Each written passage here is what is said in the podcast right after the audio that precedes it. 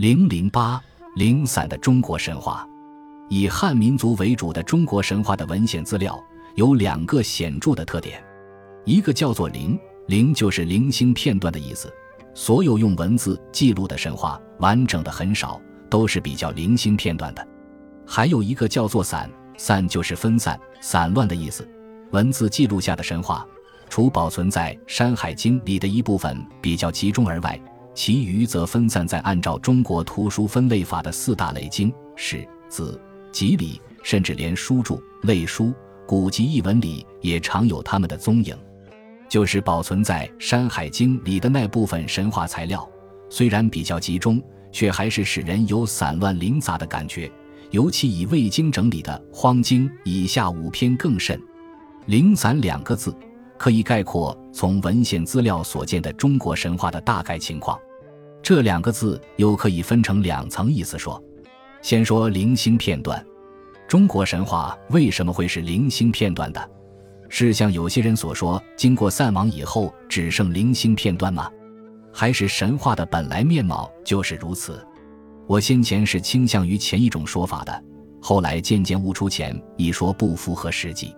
如果依据前说，那么就会认为原始神话在人们的口头传说中早已经有了系统的。完整的一套了，这在幅员广袤、多民族共居的古代中国是绝不可能，也是绝难想象的。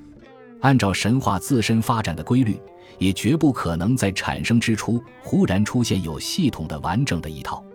不但中国神话是这样，就是世界上号称文明古国的几个国家，如希腊、埃及、印度等的神话，也都莫不是这样。拿希腊神话来说吧。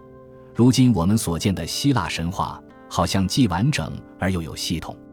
不知这正是经过若干世纪诗人和作家的努力，将存在在希腊诸小城邦的鳞片分散的神话故事汇集起来，熔铸而为一个有系统的大的神话故事的结果。宙斯的多妻和多子女，正是坠集、整理、熔铸后留下的痕迹。中国神话没有经过这种汇集、整理、熔铸。所以仍呈零星片段的状貌，分散记录在各种性质不同的古书里。这种零星片段的东西有它的优点，也有缺点。它的优点是接近原始本貌，便于利用它来做科学研究的材料；缺点则是支离破碎，不利于神话自身的弘扬。所以，中国文献记录的古代神话，到汉代以后就慢慢消歇了。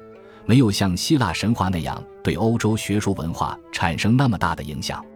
然而，正因为它始终是零星片段，没有定型，它便以另一种形态转化增生，朝着文学化的道路发展，成为文学化的神话、仙话、历史人物的神话、地方风物及民情风俗的神话等等，涓涓细流，浸润到中国文学艺术的各个领域，其影响的普及也是不容忽视的。再说分散、零星片段的神话材料，又分别记录在各种性质不同的古书里，呈异常分散的现象。为什么会出现这种现象？这就不得不先弄清古代记录神话的四种人，以及他们记录神话时的不同情况。一种人是巫师，《山海经》就是一部以巫师为主记录的神话的结集。记录神话，自是出于他们宗教的目的。神话在其产生之初，本来和宗教关系密切，故作为巫书《山海经》记录的这一部分神话，最接近原始神话本来面貌，也最质朴可信。然而，此书是以图画为主的，文字只不过是用作图画的说明。晋陶前诗有《刘关山海图语》，可作一旁证。当用作齐壤的此书的原始图画悬挂在壁间。由巫师在法堂上对着图画举行法事时，人们一看图画便已知道平时所熟悉的神话故事的大要，用不着文字更做详尽无疑的说明。故《山海经》记录的神话多疏略，且随图画的变换而自成片段。其次一种人是历史家，历史家取上古神话来充实自己的历史，这在古代是不分中外都是同样的。茅盾在中国神话研究初探一书中，曾将古代历史家分为原始的历史家和半开明的历史家两种，认为原始的历史家将神话里的神都算作古代的帝皇，把神话当作历史抄了下来，虽说也要动手改动几处，大概不至很失原样。后来来了半开明的历史家，便会捧着这些由神话转变的史料皱眉头，于是他们放手去删削修改，结果成了看来是尚可世人的历史，但实际上既非真历史，并且也失去了真神话。中国神话之大部分，恐是这样的被秉笔的太史公消灭了去了。云云都很值得我们参考。事实确实是这样，历史家记录神话，同时又修改神话。但要说神话的大部分是被历史家消灭了去，却也未免过分些。归中说来，他们保存神话之功更不可没。虽说多半是经过修改而变形的神话。如像《左传》所记的少昊以鸟祭官，《国语》所记的颛顼绝地天通等。再有一种人是诗人，从西周到战国末年，诗人们的诗作中也记录了不少神话的片段。诗选鸟有天命选鸟，将而生商；生民有决出生民，是为江源；长发有洪水茫茫，与夫下土方等。屈原的《天问》《离骚》《招魂》等中。神话材料的被运用，更是层见迭出。宋玉的《高唐神女二妇》也将巫山神女的神话首次引入文学作品中。这些神话被记录引用进作品，如系首先引用，那就差不多成了原始记录；如系和其他书籍大体相同，也会存在情节上的小差异，可以互相参考。这部分经诗人记录保存下来的神话，虽然也是零星片段。却是很可珍贵，因为诗中续写，但有文学上的渲染，却少任意修改，比历史家和哲学家做的更可信些。